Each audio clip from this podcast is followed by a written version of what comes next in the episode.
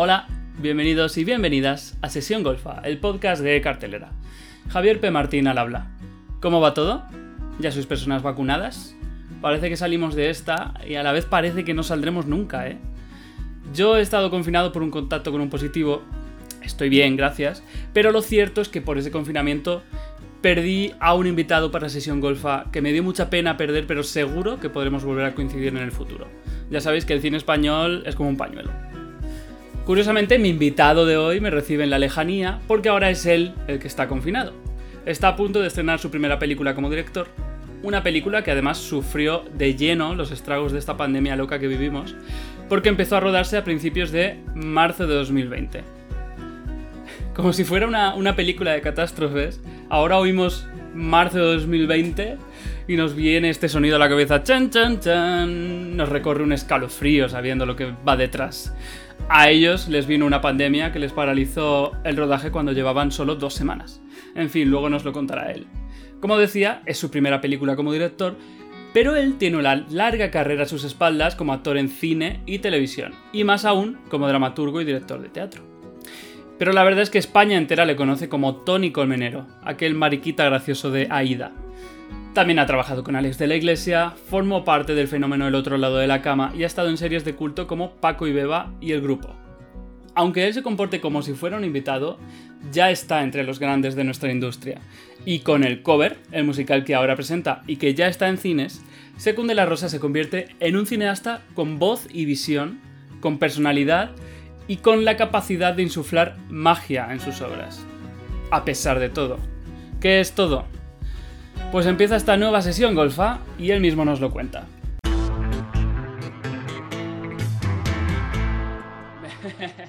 a ver, eh, bienvenido a Sesión Golfa, Secur, aunque sea aquí a la distancia. Eh, estoy harto del COVID, estoy harto del COVID. Yo no sé si tú... Además es que el COVID, eh, te... luego hablaremos del cover, tu película, la película que estás presentando, pero el COVID eh, te intentó destruir la película y ahora te está intentando destruir la promoción también, porque... Oh. Mira, es que ha estado rondando todo el rato, o sea, empezamos a rodar el cover en Benidorm, pensando que era un sueño, porque era por la noche con los músicos, todos los ingleses, toda la gente colaborando, aquello era una maravilla. Y a los 10 días de estar rodando ya empezó el fantasma del, del COVID a avisar y tuvimos que parar la película. Se paró durante el confinamiento, no sabíamos si se iba a poder terminar o no, porque aquello era una incertidumbre. Estoy hablando en marzo del año pasado, el primer COVID, que ahí la gente estábamos todos que no sabíamos nada pudimos retomar en una especie de oasis que hubo, como te acordarás, a finales de julio, que parecía que todo después del confinamiento eh, había mejorado y tal, hicimos aquel rodaje como express para terminar las secuencias que nos faltaban y justo cuando estábamos acabando volvió todo el fantasma de la segunda o tercera hora, ya no sé cuántas horas tal, y mm, luego en el montaje volvió a pasar y ahora en la promoción ha vuelto a pasar, incluso, bueno, no vamos a meternos en detalle, pero hasta a mí, hasta, hasta a mí me ha pasado, ¿sabes? Pero bueno, afortunadamente el milagro, como dice mi amiga Candela Peña, el milagro ha sido terminar la película, que haya quedado bonita sobre todo, que, que las críticas sean tan bonitas y que todo el mundo haya luchado tanto por la peli. Entonces, bueno, prefiero en estos momentos quedarme con lo bueno, porque ya ha habido demasiadas lágrimas. Claro que sí. Me gusta que menciones a Candela porque mm, normalmente este podcast lo grabamos en el plató, en, la oficina, en, presencialmente, pero con Candela, que fue la segunda invitada de este podcast, eh, tuvimos un problema técnico, mm, un, error garrafal, un error garrafal por nuestra parte que grabamos todo el, podcast y se perdió. Y al día ¡Ah, siguiente, sí, sí, Candela fue tan maravillosa que al día siguiente eh, pudimos grabarlo otra vez, todo igual, ya yo aquí desde casa, por un Zoom, ella estaba en su casa, yo en la mía, una cosa al final, y estaba pensando también que este, con este fondo tuyo, esta, las nubes, que por cierto, muy bucólico, te ha sido, eh, pero, pero me parece que va con la película, de, que, sale, mm, las cosas salen si, uno quiere. Si uno quiere, y Candela y yo somos primos y somos de hay una expresión que me gusta mucho, que escucho mucho en una de mis canciones favoritas, ya te diré cuál es, que una de las expresiones es, estamos ya, somos gente de, tirar para adelante, somos expertos en tirar para adelante. Así es. Em, luego hablaremos de Candela y también de Pilar Castro, que yo creo que os, que os unen, eh, os unís vosotros entre vosotros. Eh, pero vamos a empezar por el principio. Vale que es el 23 de diciembre de 1969, ¿verdad? sí, qué mayor. En, Barcelona. estás, estás, perfecto. De hecho, esto es una fatal siempre que, siempre que se dice, pero no, no los aparentas, la verdad. O sea que... Muchas gracias. Bueno, ahora con, bajo este sol y después de estar todo el día quemado, quemado por el sol y tal, con yo me veo y digo, hostias, hoy sí, hoy sí los aparento, pero bueno, pero gracias, se agradece. Em, ¿Cómo fue tu infancia? Como eh, te, aviso uh. que a veces, a veces sesión golfa se acaba convirtiendo un poco en terapia para el invitado, pero. Ostras, pues sesión golfa, a ver, infancia en plan titulares o infancia, porque si te cuento mi infancia, esto es como muy fuerte. A ver, pues eh, por decirte así en titulares y un poquito así a grosso modo, mm, pues la infancia de un chaval, niño de mm, origen humilde, en Barcelona, en el extrarradio mm, de padres trabajadores y un chaval muy cabezón, por un lado, muy cabezón, muy cabezón. Conmigo no podía nadie y lo mismo que tenía de cabezón, pues lo tenía como de sensibilidad y de imaginación porque vivía como en mi, en mi mundo y es lo que más destacaría de aquellos años, mi imaginación, que me encontraban en cualquier lado jugando a las, a las cosas más locas. Yo ya hacía funciones de teatro eh, juntaba ocho y hacía una función de teatro sobre lo que estaba viendo y se lo enseñaba a los vecinos. Eh, era de, escaparme con una mochila y jugar al niño perdido y, tardaban como ocho horas en encontrarme, todo el mundo llorando. Muy tremendo, muy cabezón y muy imaginativo. sé que, sé que está, está Benja también por ahí, no sé cuántos hermanos erais. Pues hermanos, hermanos de sangre, como el programa de la 2, hermanos de sangre, somos dos, el Benji y yo. Lo que pasa es que mi madre son muchísimas hermanas y tenemos tal cantidad de primos y hemos vivido todos en casa de mi abuela para arriba, para abajo, que somos como una familia así grande, de nómada, de muchos primos. y erais todos muy artistas, porque Benja y tú habéis salido artistas, artistas. Sí, sí, sí, todos muy artistas todos muy artistas, la verdad que sí, tenemos ahí un, punto en común con el artisteo. Mis padres, sin que, sin que se han dedicado nunca al arte, sí que luego he ido descubriendo como un mundo mágico, donde eh, mi abuelo, que era pescador, eh, mi bisabuela, bueno, esto es más gracioso todavía, mi bisabuela bisabuela, o sea, súper mayor, la abuela de mi madre, que se casó cuatro veces y que se divorció en la República, una mujer muy loca, esta señora hacía poemas, pero que como se quedó ciega, es muy fuerte, grababa los poemas en cintas de casete. Entonces, esto algún día me encantaría hacerlo en algún personaje, porque era como de repente, ella se, yo qué sé, se le ocurría, mm, ya es mediodía, y hacía una pausa y decía, entonces, a ver cuando dice la siguiente frase, ¿sabes? Con el, con el ahí enchufado a ver que la abuela dijera. Entonces, mi bisabuela era poetisa y dejó, sus, dejó las cintas grabadas con sus poemas.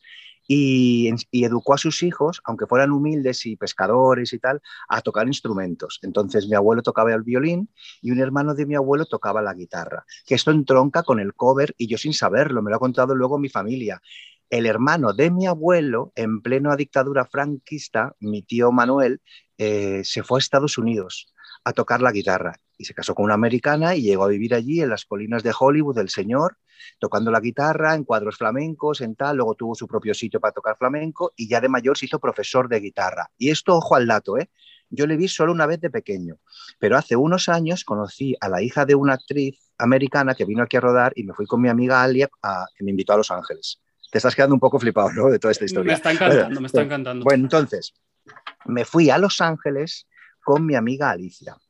Estamos allí en Los Ángeles, nos metemos en un sitio así de los hippies, muy curioso y tal, por la zona de Venice y tal. Yo nunca había estado en Los Ángeles, un niño de barrio nunca soñó con ir a Los Ángeles, ya era todo bastante fuerte, ¿vale? Pero de repente encontramos unos afiches de un señor que tocaba la guitarra y que decía Spanish Guitar, tal y cual, profesor, un profesor como muy famoso, y ponía educado, y mi profesor fue Manuel Márquez Vázquez Sarasate, que es mi tío abuelo. Yo dije, hostia, qué fuerte venirse a Los Ángeles y que se cierre este círculo. Sabes, que este señor guitarrista ha estudiado con el hermano de mi abuelo. Fíjate, te estoy hablando de la Barcelona del Star Radio. ¿Cómo se puede juntar Los Ángeles, LA, Venice, la fama Hollywood con, con los chichos y el Star Radio? Pues todo está unido, amigo. Y, ahí, y eso entronca muy bien todo con el cover, porque también esa mezcla está dentro del cover. Es que eh, yo creo que llevamos más cosas en la sangre de lo, de lo, que, de lo, que, de lo que creemos. Pensamos, ¿verdad? Sí. Sí. Em, mm, voy a seguir avanzando. he leído en una entrevista tuya que dices, mi primera vez en el cine fue muy fuerte. Yo era un chico de barrio muy humilde, llamé a un director, a una productora y pedí por favor que me dieran. ¿Y cómo fue esto? Sí, qué bonito, qué bonito recuerdo. Eso fue brutal. Pues mira, yo era muy jovencillo y quería ser actor, entonces de repente no tenía ni idea de nada. Estamos hablando de, pues fíjate, soy del, del 69, tengo 50 o 52, voy a hacer, entonces te estoy hablando con 16, 17 años, finales de los 80, yo qué sé, una cosa como que es que no existían ni directores de casting, y aparte que en un barrio sin móviles, sin nada, tú no sabes, tú quieres ser actor, pero tienes, no hay nada, no había nada, no es como ahora, o sea, imagínate un mundo pues así, sin Instagram, sin Twitter, sin directores de casting, sin nada, sin escuelas de teatro, nada.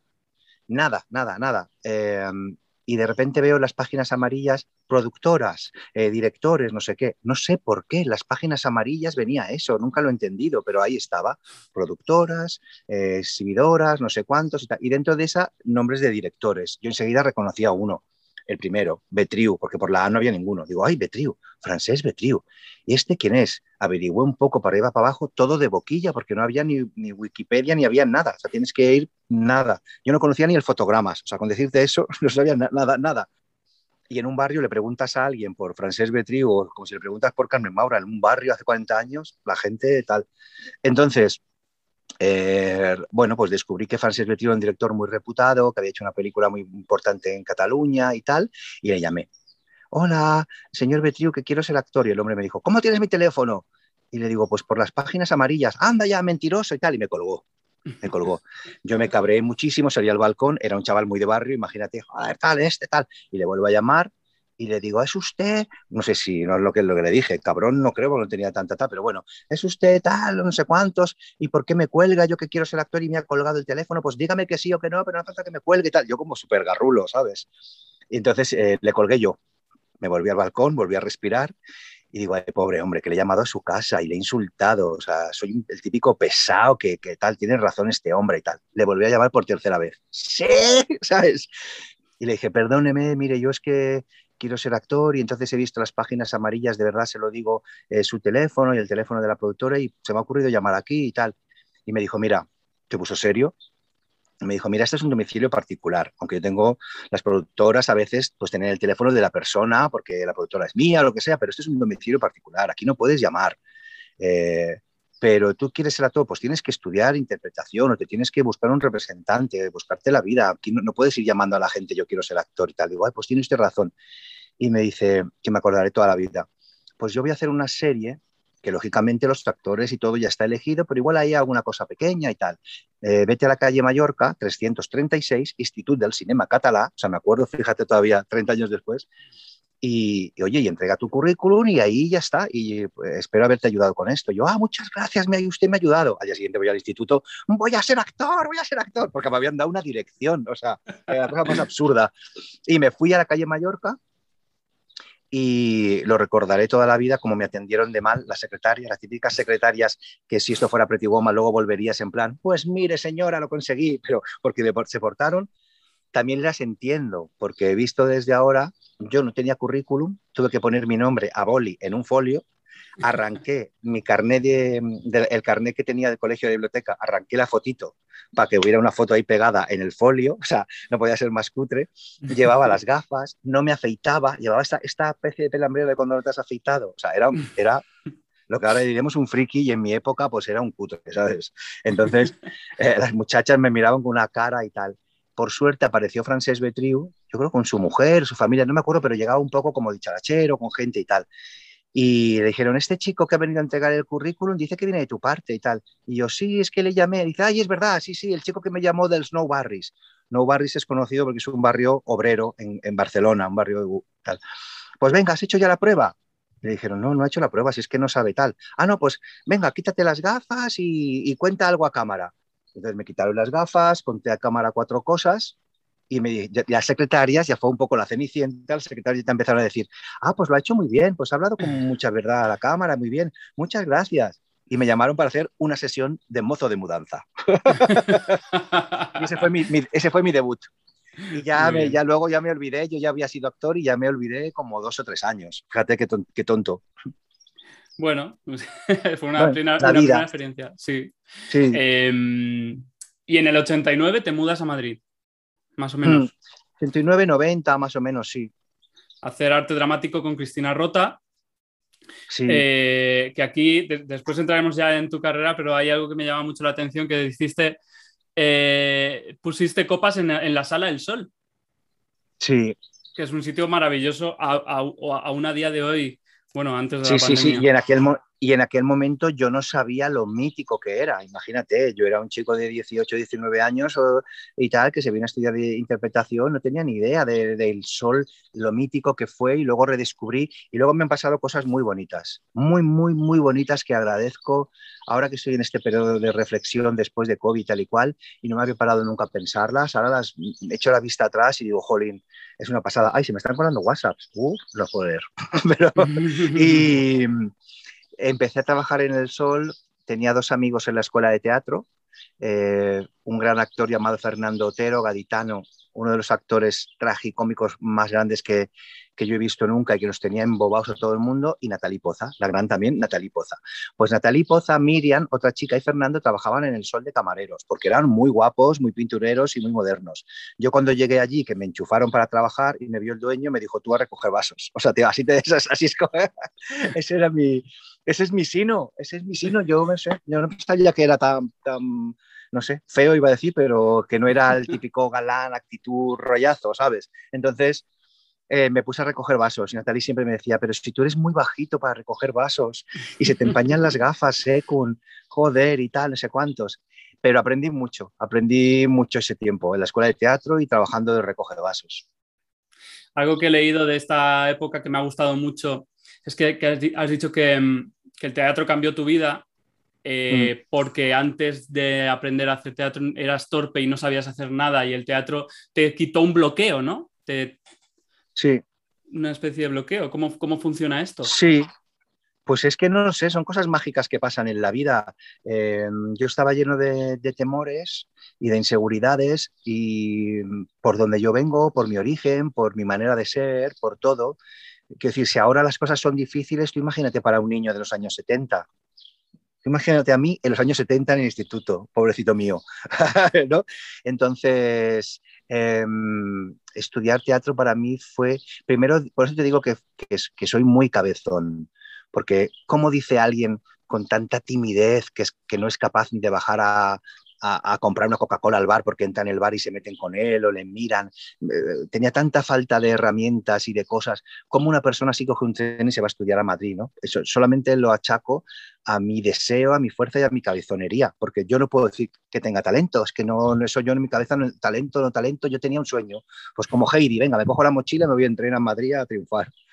Entonces, eh, lo he vivido con esta especie como de, no sabía decirte, que, gracias a ser actor, primero me di cuenta de que sabía hacer algo, pero luego el teatro, por, cerrar tu pregunta, eh, el teatro te ayuda a limpiar otras cosas. A mí, por ejemplo, cuando me, a mí me habían insultado mucho, le había pasado muy mal por no jugar al fútbol. Me escapaba por no jugar al fútbol, me iba de clase, me suspendía en gimnasia, me reñían mis padres, mis abuelos, sentía que avergonzaba a todo el mundo por no jugar al fútbol, era como una especie de vergüenza. Ahora ya la gente está más liberada menos, pero es lo que te digo, imagínate un chiquillo en los años 70, 80 que no juega al fútbol, o sea, me miraban mal todo Dios, todo Dios.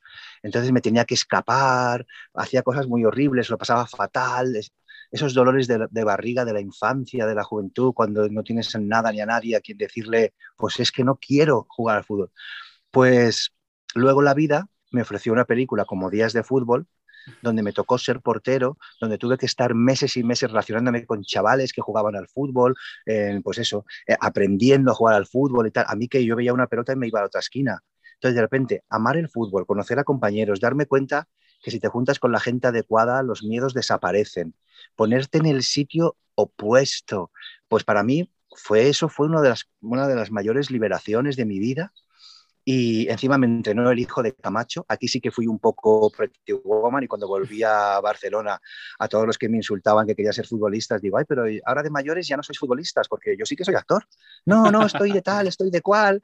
Y decía, ah, pues sí, pues fíjate, voy a hacer una película de fútbol y me entrena Camacho y el hijo de Camacho. ¿En serio? Y tal. dije, sí, hijo, sí. O sea, que la vida da muchas vueltas. Qué bonito.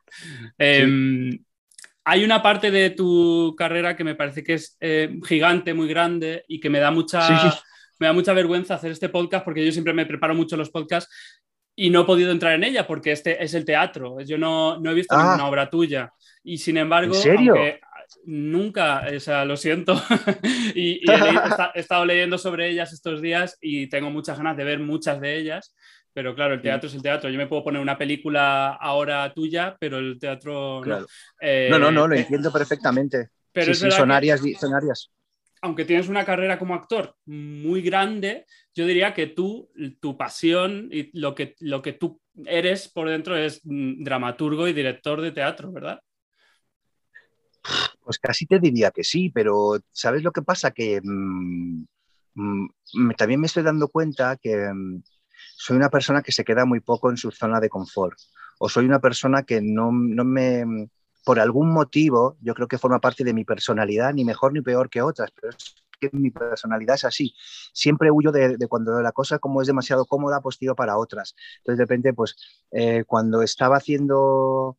Em, mis obras de teatro, que yo las escribía, las dirigía y, funcionaba muy bien en el teatro indie, de repente mm, me, llamaba mucho la atención todo el universo de los cortometrajistas. Cuando estaba haciendo cortos, de repente me llamaban para actor. Cuando hacía una película de comedia, quería drama. Cuando estaba, que eh, había juntado cuatro películas seguidas, en vez de volverme loco y hacer todas las alfombras rojas, me volvía a mi teatro indie. ¿sabes? estoy siempre como, siempre me apetece mucho variar y cambiar y están en diferentes registros. Entonces, al teatro siempre vuelvo, porque siempre vuelvo, pero el celuloide y el cine también me fascina. ¿eh? Eh, todo esto lo quería sacar a colación porque fundaste Caracalva con Pilar Castro, ¿verdad?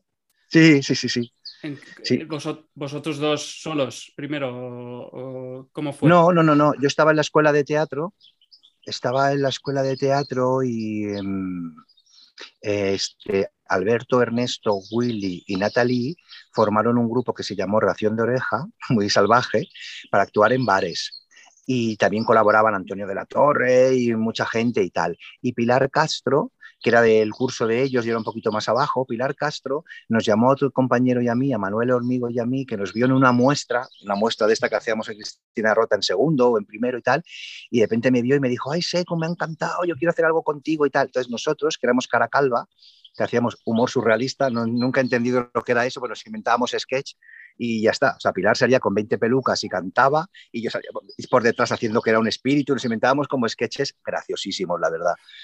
Pues entonces actuaba en Ración de Oreja, que luego con el tiempo se convirtieron en Animalario, nada menos que uno de los grupos más emblemáticos de la historia del teatro español, Animalario, y nosotros, y nosotros éramos Caracalva.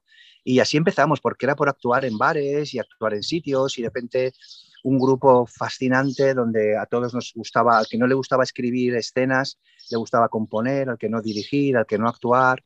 Y fue un momento, pues eso, mitad de los 90, donde pues ya había pasado un poco la movida y todo esto y de repente cogimos con muchas ganas lo de hacer teatro y valorar el teatro.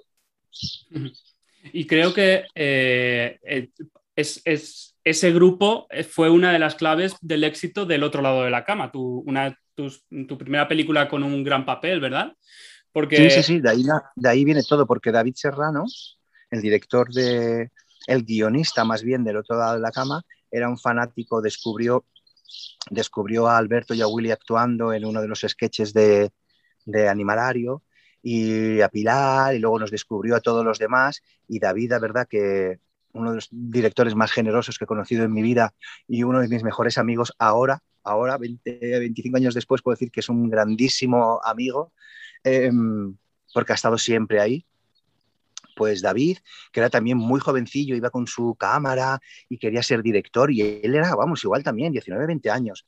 Él de repente dijo, pero a ver, vosotros todavía, uno, ninguno era famoso, pero tú piensas esto, tú piensas tú piensa, piensa que te metes en un bar, ¿vale?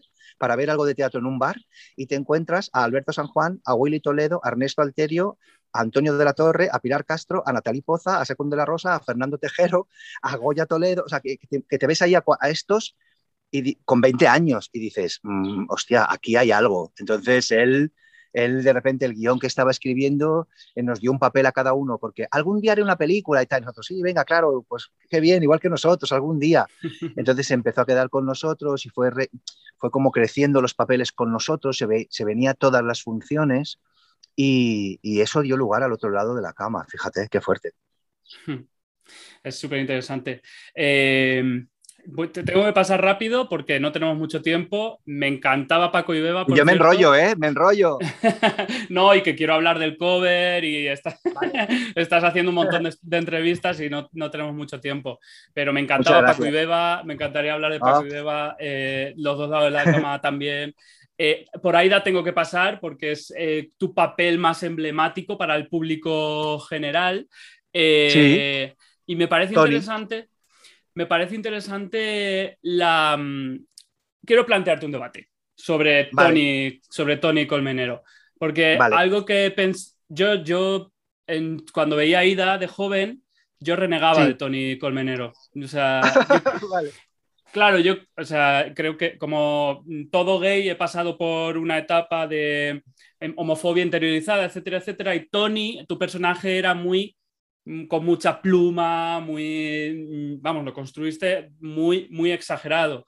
Y una representación caricaturesca, y a mí me parecía que iba en detrimento del colectivo.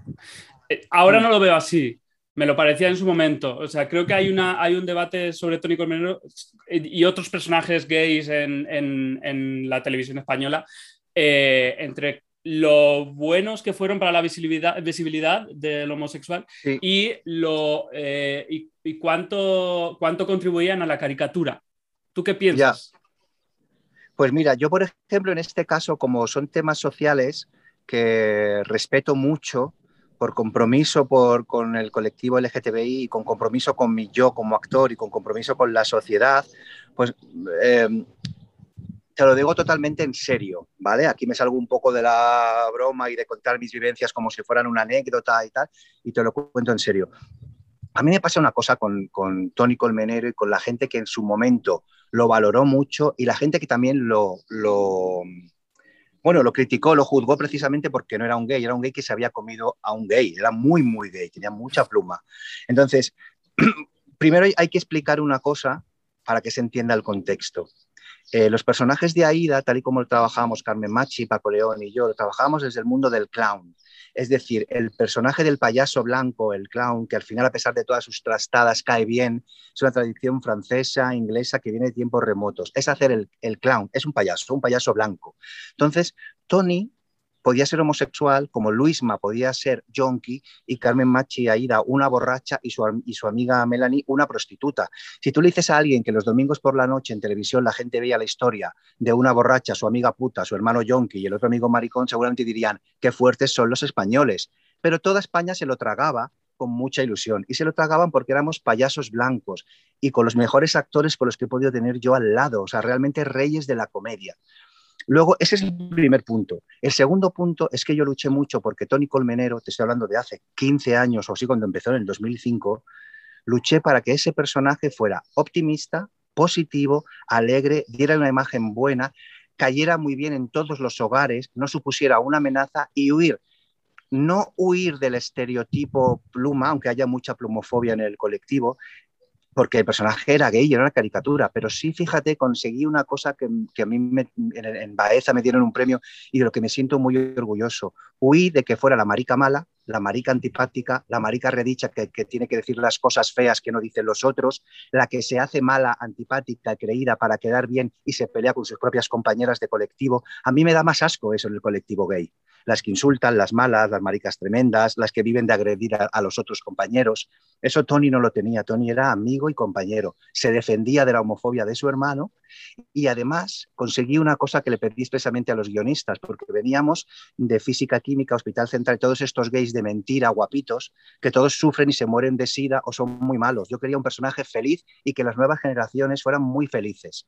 Otro día te vendrás a la oficina y hablamos de mil cosas de tu carrera, pero vamos a entrar en el cover ya, que es, que es lo que nos ocupa, que se, que se estrena este, este viernes y a mí me ha encantado, como ya te he dicho, te dije en las entrevistas del otro día, me parece una película llena de magia y llena de, unas cosas que habéis conseguido que no, que, no se consiguen normalmente. Entonces, enhorabuena. Em, cuéntame de dónde sale el proyecto. Pues el proyecto nace de muchas ganas de hablar de los artistas. Eh, perdón, pero el, proyecto ya, ya me has contado que sale de tu, tío, de tu tío abuelo que era...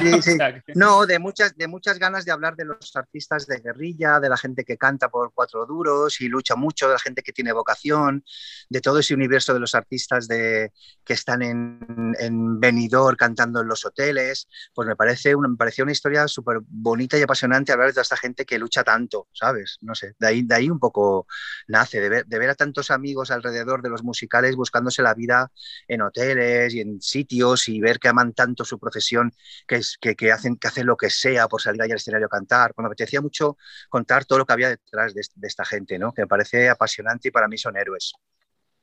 Eh, tengo que aplaudir que sea un musical, aunque vosotros ya habéis dicho que no es un musical, es una película con canciones, eh, pero hay algo ahí de musical que, que, que, que, los echaba de menos yo en España, porque a mí me gustó mucho el otro lado de la cama, en su momento, los dos lados de la cama, 20 centímetros. Muchas gracias. Y, y, es una película que bebe un poco de ese espíritu, ¿no? De, de musicales como muy españoles. Sí, sí, sí. En este caso un poco, pues me, mezclando como la escena del Spanglish o, que ella imita una Amy y otra de él, canciones en inglés, canciones inglesas, porque ellos cantan para turistas, pero sí tiene ese punto muy de, pues de los curritos, de los obreros, que ellos son camareros, ellos mm, quieren, no sé, aman la música, entonces es muy, sí, yo creo que es muy, muy nuestra, por, por, por algún lado, por cómo ellos sienten y viven, ¿no? Por esa pasión. Y hay algo que me gusta mucho esto que estás hablando es esa mezcla, eh, esa cosa impura, que es un poco como la propia Benidorm, que es donde se, se, ambienta la película, algo impuro, esa mezcla entre los chunguitos y The Killers, ese, ese no, no, renegar de, de ninguno de tus, de, de tus, de tus referencias, ¿verdad? No, porque yo creo que hoy día... Mm, eh, bueno, ya no, compramos un, ya no compramos un CD, vamos a decirlo así, no compramos un CD, no compramos un disco, ya no hay un grupo de música que haga sus 13 temas y el bonus track y la portada tenga que ver con, con lo que cuentan las canciones y haya un hilo argumental de ese disco, ¿no? Ese concepto de, música se ha perdido. Uy, me están cayendo como las, las hojitas de los árboles. Pero lo que sí que hay es una playlist. Y yo creo que todo el mundo tiene su playlist emocional.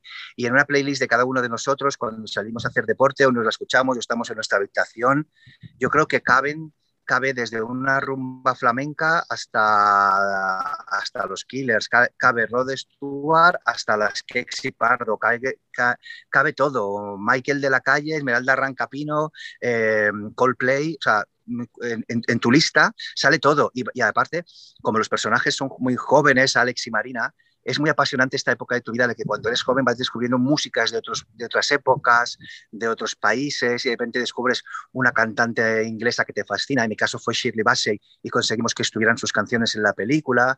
Eh, conoces las canciones de A que no te vas. Por ejemplo, Alex estaba fascinado porque no conocía la que no te vas de Rafael y para él a que no te vas, a que no te atreves a marchar por esa puerta y decirme que lo harás. Le sonaba hace tan gana, decía, qué moderno, qué guay. O sea, que me parece muy bonito que sea una playlist de canciones la película. Hmm. Em, hay algo que me gusta mucho que has contado y es que has tenido que...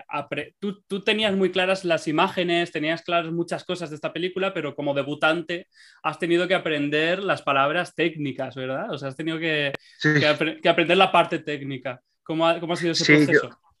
Bueno, pues yo venía un poco de relacionarme desde lo emocional y desde el actor. Entonces había muchas cosas técnicas que sí que me había hecho mi historia, había trabajado mucho en la preproducción con el equipo y tal, pero a la hora de rodar de verdad, a veces la magia está cuando tienes todo preparado y surge ese cambio que te ayuda a mejorarlo, ese momento espontáneo, ese momento de un actor que llora en medio cuando no estaba previsto, o ese momento que alguien se emociona cantando, o una frase que sale bonita, o un encuadre que, que no era el que tenías pensado, pero dices, uy, a ver eso, ah, qué chulo, tal, sé qué.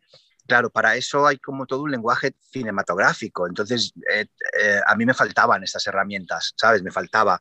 Mm, yo digo primer plano, yo no digo un close-up, ¿sabes? Mm. yo digo, para mí un traveling sí es que la cámara se, se, mueve, pero no sabía el traveling in, el traveling out, el traveling no sé qué, no sé, ¿sabes? Plano americano, un máster y tal, pero un blaster desde aquí, pero un escorzo, pero un tal. De repente habían cosas uno de los grandes descubrimientos también fue que yo quería la música en directo y tuve que reestructurar sobre la marcha muchas secuencias, porque cuando haces música en directo, eh, si tú ahora mismo estás cantando y luego canto yo, si hacemos tu plano, cuando hacemos mi plano tiene que encajar la guitarra, si lo hacemos con guitarra, con música, pero nunca se canta igual, nunca se canta al mismo tiempo. Entonces, ¿cómo haces un plano y un contraplano?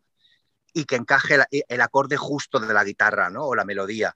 era muy complicado hacer planos, había que conjugar mucho. Ah, pues aquí para la guitarra, pues aquí hacemos esto, pues el plano va solamente hasta aquí. O mejor lo hacemos solamente en un plano bonito que la cámara pase porque así no tenemos que la música.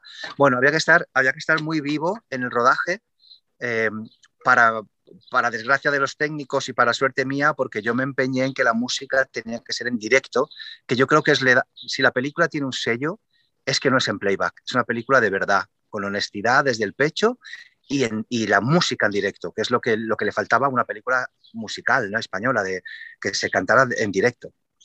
Hombre, es algo que te tengo que, agradecer porque se nota mucho y, es, y se disfruta mucho. O sea, no es una, oh, no, es una cosa pequeña de, ah, lo han hecho en directo. No, no, es que, es que, es que pesa mucho en la película.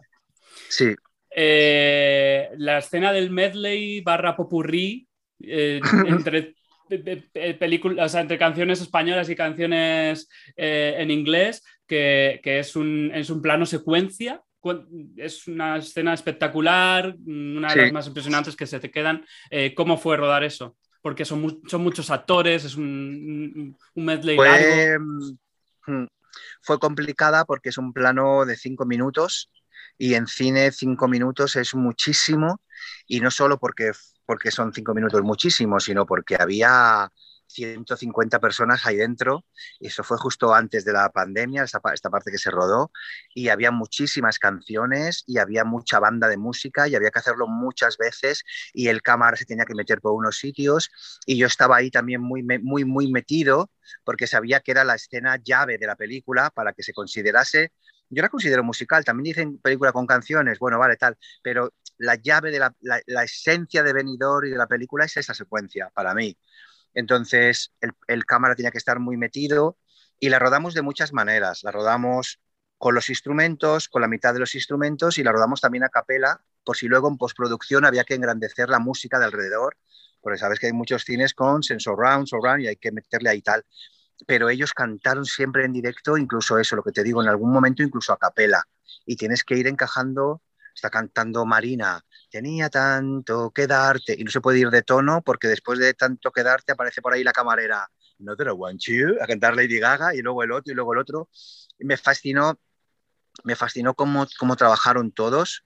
Tengo que decir que estoy enamoradísimo de, en esa secuencia de la, de Cristina Rueda y Víctor Masán, que están como al fondo discutiendo como pareja en un homenaje a Gris. Eran una especie de Rizzo y el novio ahí todo discutiendo, hasta que de repente canta ella el I Will Survive, que es una barbaridad, como estáis sentada empezando a cantar el Will Survive peleada con el novio, y luego como se levanta y se va a luchar con los otros y los otros le responden con el Resistiré, que no estaba para, nada planeado, ni pensábamos que iba a ser la canción de la pandemia. Lo, menos mal que está transformada con el I Will Survive y luego con ese final apoteósico del na, na, na, na, na.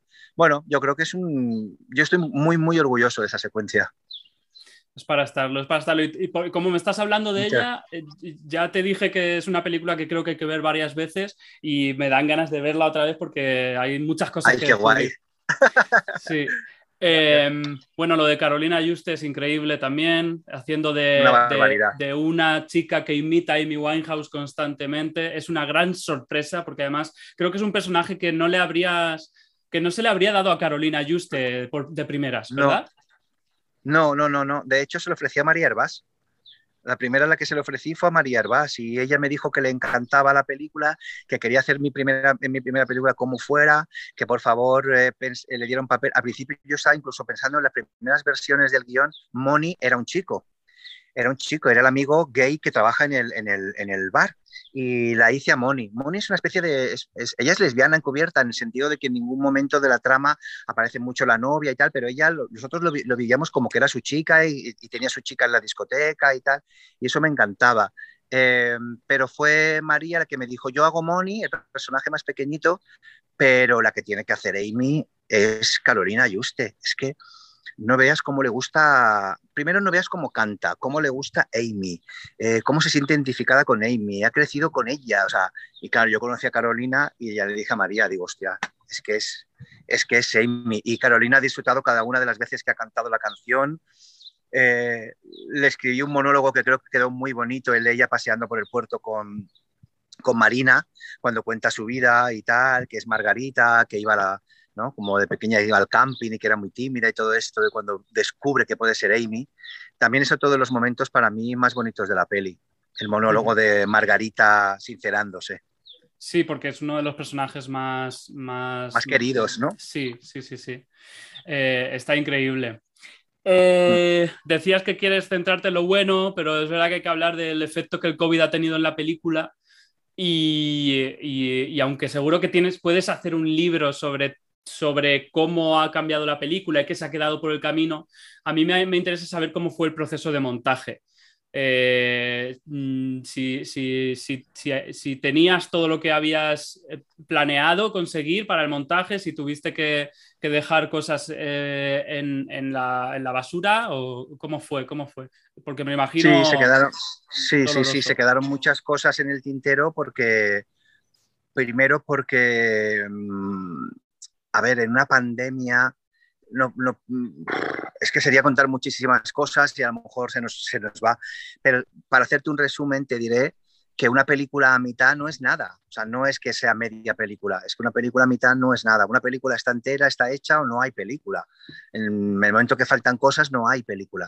Y nosotros estábamos muy asustados porque se paró la película a mitad por la pandemia y no solamente que se parara como en otras circunstancias, que de repente no llega el dinero o falla un actor, tienes que parar por algo. No, se paró porque el mundo entero se paró.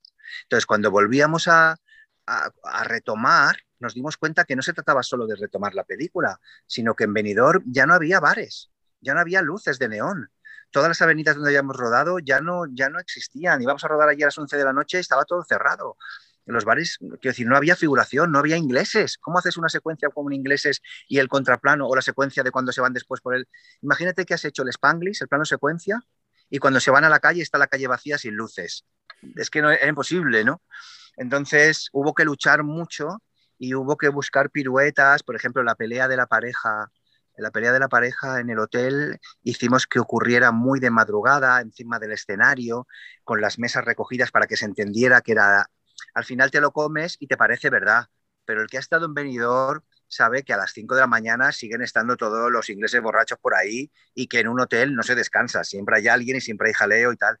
Pero en ese momento pues la salvamos así y quedó bonita porque son ellos dos solos encima de un escenario discutiendo y esa quedó como muy onírica, pero no se podía hacer con todas. Entonces, bueno, sí, hubo que prescindir de cosas, de momentos y secuencias que eran más largas dejarlas a lo mejor en momentos puntuales, como lo de Jorge Calvo, que a Jorge Calvo le agredían y había una pelea con él, y igual se entendía un poco más todo lo que le, hacían al, a pobre Jorge, pero al final con su monologuito y explicando quedaba también, es decir, hubo que recurrir a veces a cosas más, eh, más sutiles, más dichas y no meter tanta cosa, pero al final también te digo, todo es por algo y creo que ha favorecido a la película el hecho de que haya como muchas puertas abiertas, porque ves como todo un grupo de seres humanos y de tanta gente y tendrán ganas, por lo menos es lo que me han dicho compañeros y amigos que la han visto, que tendrán ganas de saber más. ay, quiero ver más a Jorge Calvo, quiero ver más qué le pasa a Moni, quiero ver más de Carolina, su familia, su casa, y, por qué Marina está, quiero saber que Marina bebe, no bebe, eh, qué le pasa con su familia, y ella en el fondo porque huye de la violencia y dice, ya había huido de todo y ahora, no sé qué, tentan con ganas de saber más de los personajes, pero creo que un verano, los veranos son así sabes cosas de la gente en ese verano y luego te vas y a esos amigos no los vuelves a ver o sí, y te quedan como esos retazos, esos ramalazos de ese verano, ¿no? Hombre, y yo lo que pensé viendo la película es que también es una especie de, fresco, de, de, un, gran, una gran pintura sobre Benidorm, que, también es muy, es muy, importante. Y a lo mejor pues te da detalles de estos, detalles de lo otro, y, y, no profundiza a lo mejor en muchas cosas, pero porque también pero sí tengo una pregunta sobre el final. El, final es, eh, mm, es lo que yo sentí más abrupto, más quizá afectado por, la pandemia. por la pandemia. Y quería preguntarte cuánto hay del final que tú imaginaste en este final.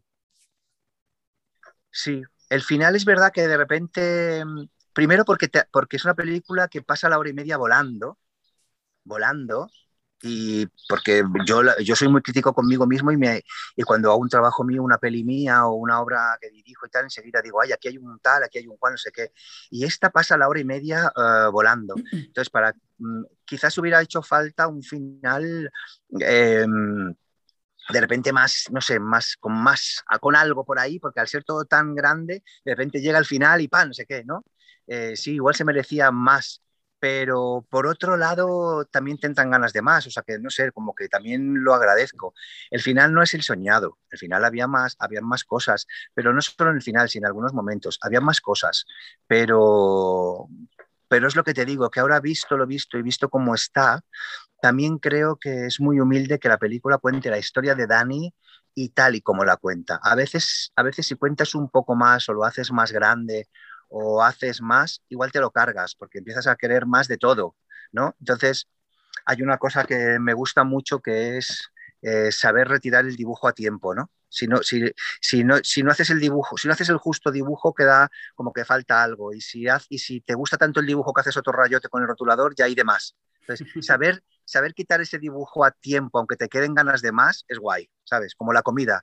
Hay que comer hasta casi, casi que te sientas lleno, pero no lleno. Me gusta, sí.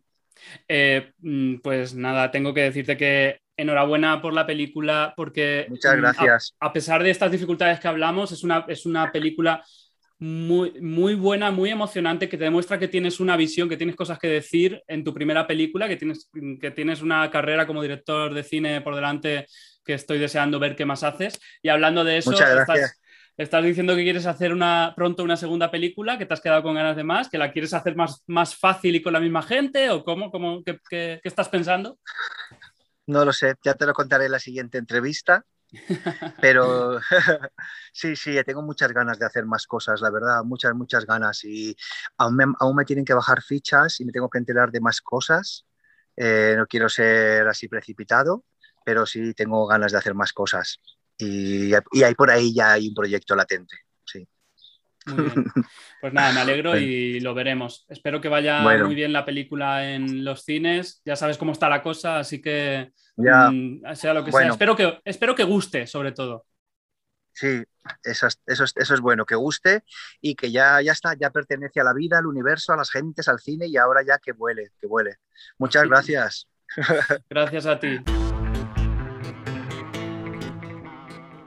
Hasta ahí la sesión golfa con Secund de la Rosa. Espero que vuelva pronto porque me he dejado muchísimas cosas en el tintero, como me suele ocurrir. Pero bueno, ya sabéis, el tiempo es el que es.